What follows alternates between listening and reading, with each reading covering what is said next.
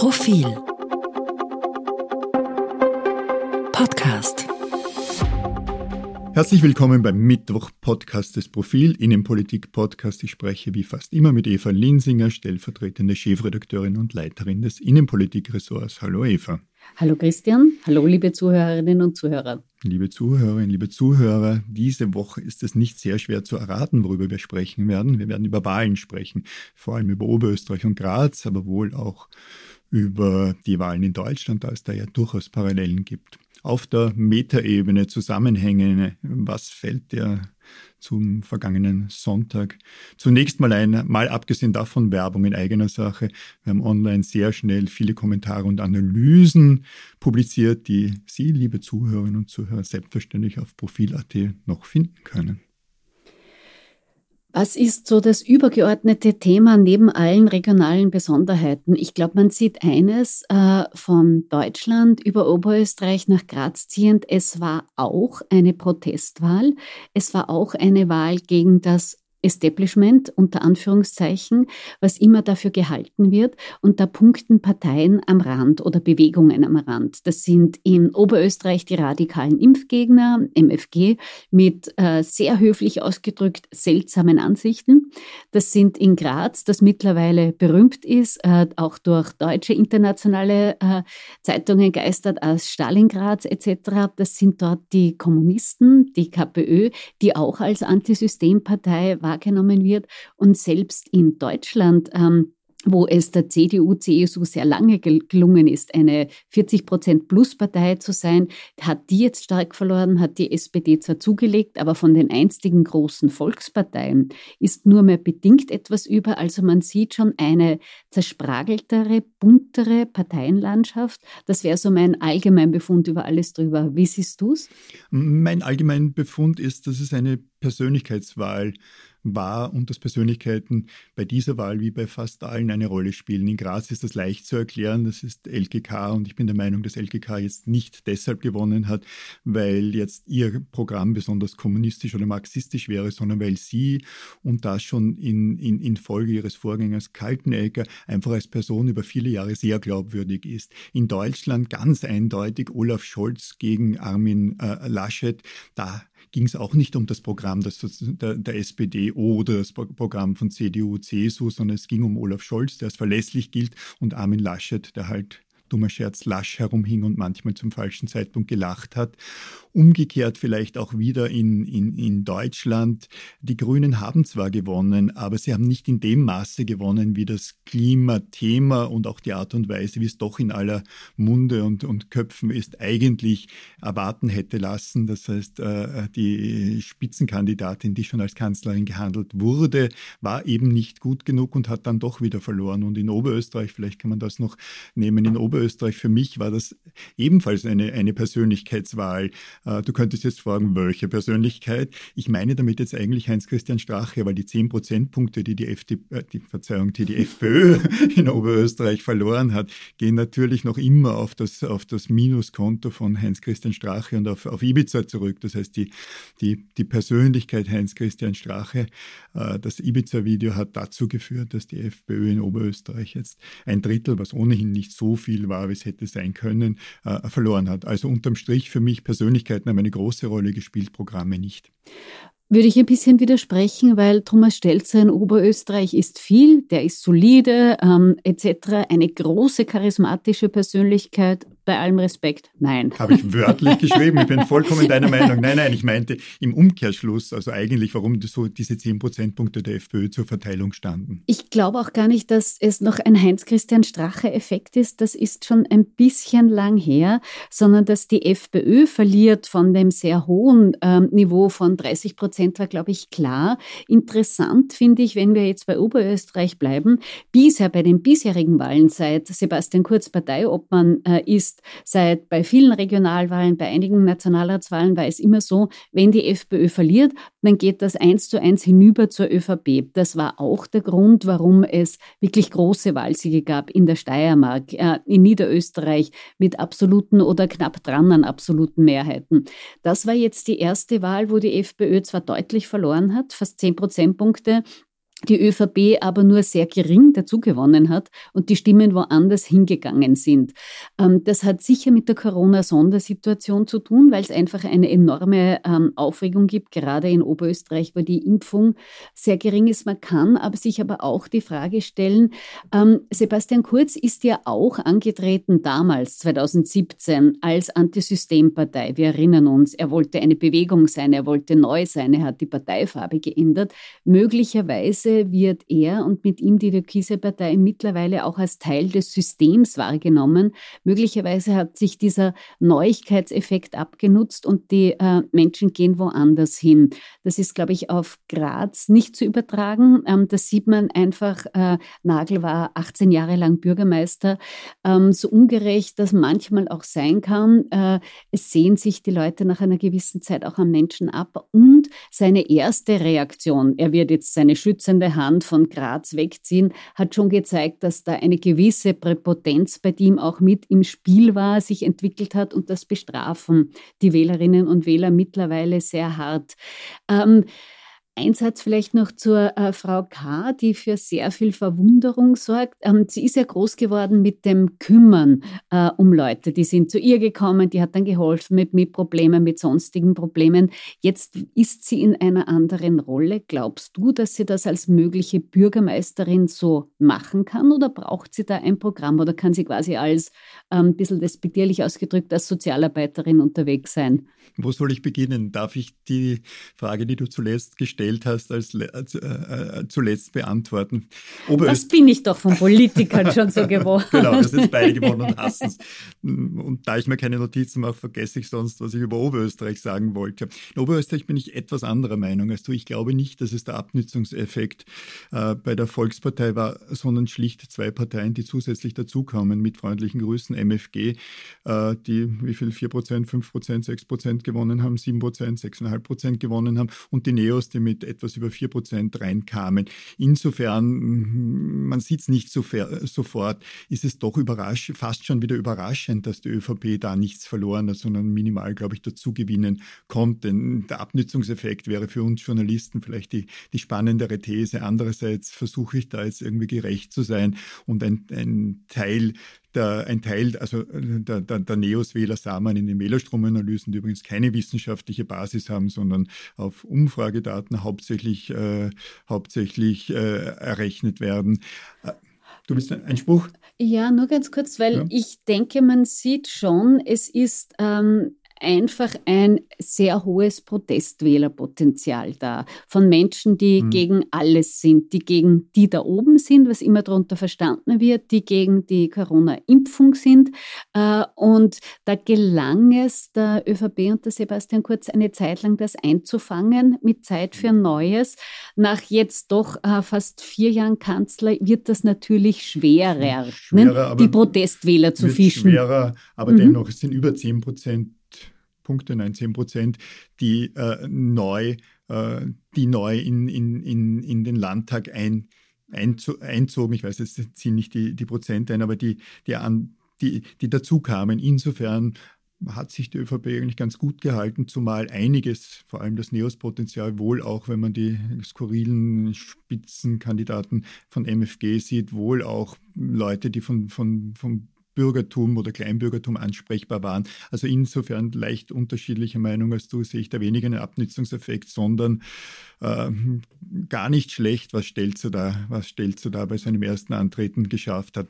Graz, ich wollte das nicht, nicht Nur ein Satz ja. dazu, damit wir, ähm, Abnützungseffekt ist, glaube ich, quasi zwingend. Es kann eine Kanzlerpartei nicht Proteststimmen sammeln. Das geht einfach von den Rollen her auf nicht. Die Dauer, auf die nicht. Dauer sehr schwierig. Ganz schwer. Das funktioniert in Havanna, aber nicht unbedingt in Wien oder da in Linz. Wir doch Womit wir beim Thema sind, Havanna. Also äh, Graz, Kommunist, den LKK.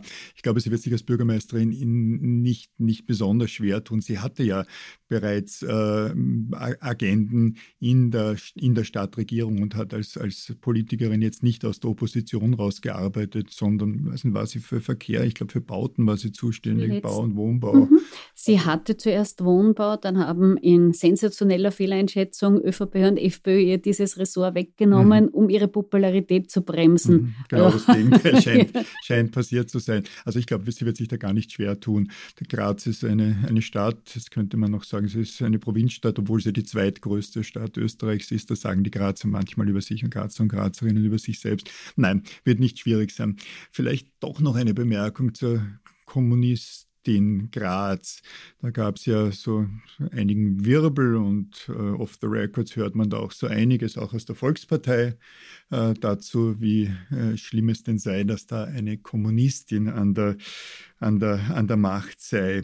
Äh, ich finde, dass das Thema nicht ganz gut aufgearbeitet ist. Soweit ich mich erinnern kann, war das Problem der Grazer KPÖ, äh, auch schon unter Kaltenegger, dass sie sich sehr spät und doch zögerlich vom Stalinismus nämlich abgegrenzt hatten, spät und zögerlich. Und äh, dort liegt das Problem. Wenn LKK von vornherein gesagt hätte, sie sei eine Marxistin und das habe nichts mit Stalinismus zu tun, sie findet die Utopie als des, des Kommunismus oder des Marxismus als solch, äh, als, als solches etwas Positives.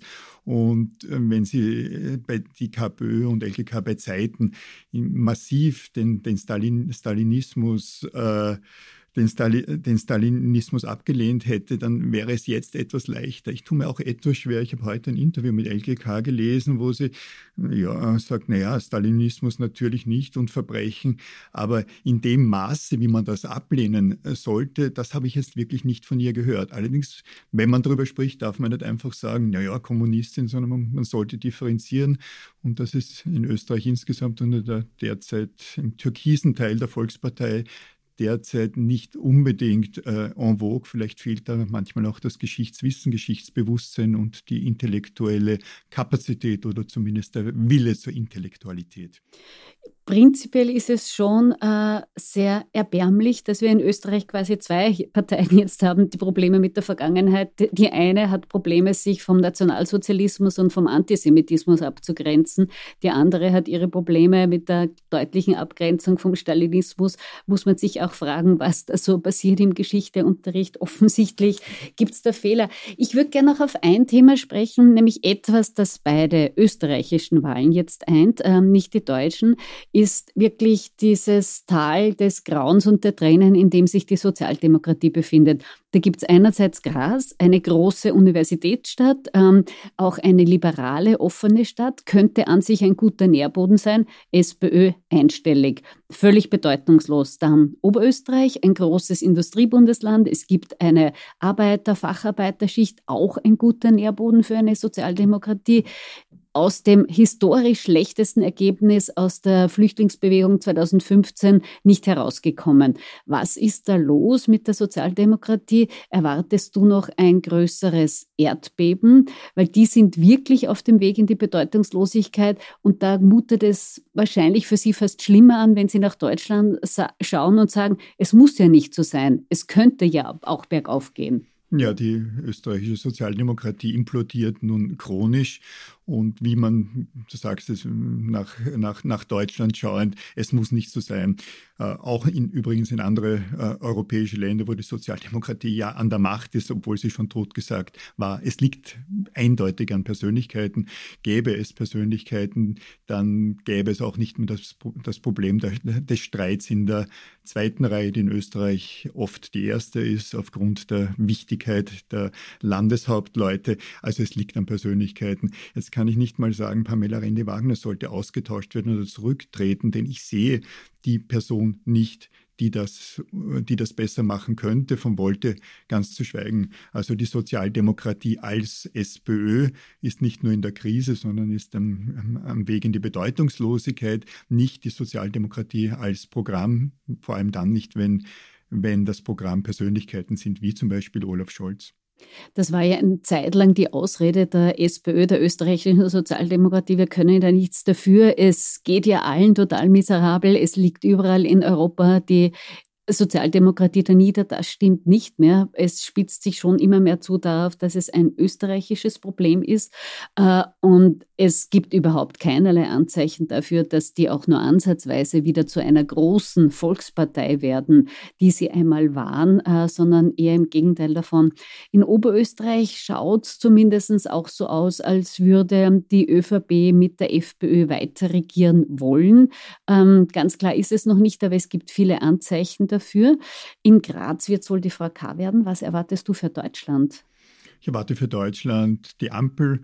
Äh, irgendwie scheint, mich, mich hat äh, äh, Armin Laschet erinnert an, an Schröder nach äh, der verlorenen Wahl. Schröder wollte damals äh, nicht wahrhaben, dass er die Wahl verloren hat und Armin Laschet irgendwie auch nicht unter einen Kanzleranspruch gestellt. Ausgerechnet nicht ganz überraschend aus Bayern von der CSU kam dann der Ordnungsruf, dass Herr Laschet vielleicht doch einsehen sollte, dass er jetzt nicht der Erste ist, der einen Kanzleranspruch äh, hat. Also ich gehe mit, äh, mit davon aus, dass mit großer Wahrscheinlichkeit es eine, eine Ampel geben wird, also rot, äh, gelb, äh, grün.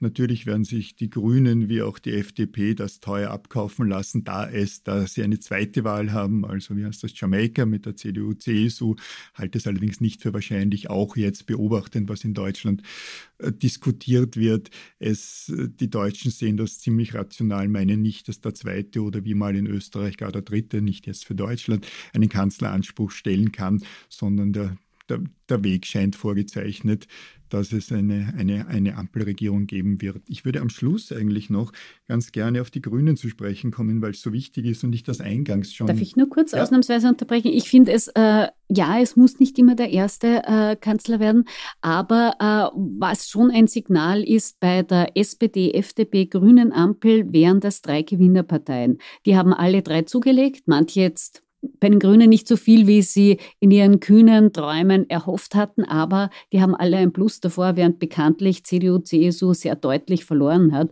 Und ich halte schon viel davon, ähm, Wahlgewinner zu, äh, auch in Regierungsverantwortung zu nehmen, weil da, glaube ich, der Wähler, Wählerinnen will er zutage. Absolut. Aber du wolltest ja, über die absolut. Grünen reden. Und das scheint, und das mhm. scheint ja auch die, die, die Richtung sein, in der die Diskussion in Deutschland geht. Genau dort möchte ich, möchte ich ansetzen, bei den Grünen, über die du gerade auch gesprochen hast, nämlich die Grünen in Deutschland, die nicht in dem Maße gewonnen haben, wie ihnen irgendwann mal und irgendwann mal ist wenige Monate her prophezeit wurde mit Kanzleranspruch sogar für die, für die Spitzenkandidatin. Ich finde das Abschneiden der Grünen insgesamt, also in Deutschland, allerdings auch in Oberösterreich, enttäuschend dafür, wie wichtig das Thema ist. Das ist ein, ein, meine persönliche Meinung. Äh, und auch abseits von, von, von persönlicher, Präfer persönlicher Präferenzen aller Menschen wäre zu erwarten gewesen, dass die Grünen höher gewinnen. Und es hat mich, mich und glaube ich nicht nur mich überrascht, dass da, dass da nicht mehr drinnen war. Und ich halte es, ich habe das geschrieben, für die, geschrieben im Kommentar am Sonntag, äh, eigentlich auch für gefährlich für die um es groß, groß zu nennen, für die Zukunft der Welt, wenn die Grünen nicht schneller und radikaler äh, gewinnen und zugewinnen können. Ich würde das gerne auseinanderhalten. In Deutschland äh, war für viele überraschend, dass gerade die FDP sehr viele Jungwählerinnen, Jungwähler an sich binden konnte, wohl auch äh, mit dem Freiheitsthema, ähm, mit Corona und Freiheit, dass sie äh, aber schon auf einem ganz anderen Niveau diskutiert Erst haben als in Deutschland MFG. übrigens, genau das, was mhm. du sagst, FDP, soweit ich es im Kopf mhm. habe, knapp vor den Grünen, jedenfalls bei den unter 25-Jährigen, bei den Erstwählerinnen und Wählerinnen bin ich mir nicht sicher, aber genau das, was du sagst, die beiden. Ja, und bei den Grünen in Deutschland, glaube ich, liegt es schon auch an den äh, teils überhöhten Erwartungshaltungen. Also ähm, da gefühlt Kanzlerin zu werden und dann doch nur Vizekanzler, ähm, wenn die Partei das stellt, das klingt einfach nach einer Enttäuschung, weil die Erwartungen zuerst so hoch geschraubt waren. Sie wird wahrscheinlich nicht mal Vizekanzlerin werden, weil ihr Co, äh, ihr Co-Partei Obmann oder Partei, weiß nicht, wie das bei den deutschen Grünen heißt. Doppelspitze. Doppelspitze wird eher als Vizekanzler jetzt gehandelt. Sorry, habe dich unterbrochen. Ja, ähm, ja, das werden wir sehen, aber ich glaube, bei denen liegt es am Erwartungsmanagement. In Österreich, ähm, ja, die Grünen äh, waren jetzt nicht berauschend, aber wenn wir uns das ansehen, es war bei vielen erwartet äh, worden, dass sie auch eine gewisse Rechnung präsentiert bekommen. Wir erinnern uns, die mussten in der Regierung für sie ultraschmerzhafte Kompromisse schlucken, Migration etc. etc. Also dafür, dass sie jetzt eine Regierungspartei sind, schlagen sie sich ich passabel, weit davon entfernt. Dafür, dass sie die kleinere sind, vor ja, allem, die ja normalerweise den größeren Scherben aufhat. Ja, äh, und wenn man sich anschaut, wie es andere äh, Parteien da zerbröselt hat, zum Beispiel die Freiheitlichen in Regierungsverantwortung in Graz haben die Grünen äh, recht deutlich dazu gewonnen, sind von dem nicht ganz ernst gemeinten Bürgermeisterinnenanspruch zwar auch meilenweit entfernt, aber es ist ein schönes Plus. In Oberösterreich waren sie passabel. Also nicht super und auch kein Kantersieg, aber es steht ein Plus davor. Das war im Gegensatz zu manchen Befürchtungen für die Grünen ganz gut, wenn auch nicht super. Und es gibt eine gewisse Rückendeckung, in der Regierung zu bleiben, weil wäre es umgekehrt gewesen. Hätten sie in Oberösterreich verloren, auch im Graz verloren, dann hätten wir jetzt mit Sicherheit eine Diskussion, lohnt sich Türkis-Grün für die Grünen. Die ist aber als Ergebnis dieser Wahl nicht zu erwarten. Als Zusammenfassung ist es nicht, aber es ist doch auffällig, auf, vor allem auf Basis dessen, was du zu Deutschland gesagt hast. Damit ist eigentlich nur die FPÖ in Oberösterreich eine ganz und gar nicht äh, Wahlsiegerin, die jetzt in die Verantwortung kommen darf oder in der Verantwortung bleiben darf als kleiner Koalitionspartner, während in Deutschland es drei Parteien sind, falls die Ampel kommt, wovon ich zumindest ausgehe, und in Graz erst recht mit LKK. In Oberösterreich hingegen die FPÖ schert da aus, hat ein Drittel ihrer Wählerinnen äh, verloren und darf dennoch an der Macht bleiben, weil die Industrie es in Oberösterreich so will. Und weil es natürlich strategisch gedacht für die ÖVP natürlich super ist, weil da gibt es der Koalitionspartner ein bisschen billiger. Der Abstand zwischen den beiden Parteien ist deutlich größer geworden, vor allem wegen der Verluste der FPÖ. Das macht es in den Verhandlungen natürlich leichter, aber die beginnen ja heute erst. To be continued. Eva Linsinger, herzlichen Dank fürs gemeinsame Diskutieren. Danke Ihnen fürs Zuhören. Sollen wir noch einen Vorausblick geben auf das Heft, an dem wir gerade arbeiten? Sollen wir? Machst du es? Wir widmen uns diesmal ähm, einem Thema, äh, das jetzt so wieder beginnt, nämlich den Universitäten. Die waren im vorigen Jahr ein bisschen unter dem Corona-Radar. Es wurde sehr viel auf die Schulen geschaut, sehr wenig an die Unis. Äh, wir reden mit jungen Menschen, wir reden mit Lehrenden, mit Studierenden, ähm, die manches von dem Leben, das wir äh, in unserer Uni-Zeit hatten, einfach noch nicht hatten, weil sie nur zu Hause saßen im ersten Studienjahr. Vielen Dank, liebe Zuhörerinnen, liebe Zuhörer. Danke, dass Sie uns Ihre Zeit gewidmet und geschenkt haben. Und ich verabschiede mich bis zur kommenden Woche. Auf Wiederhören.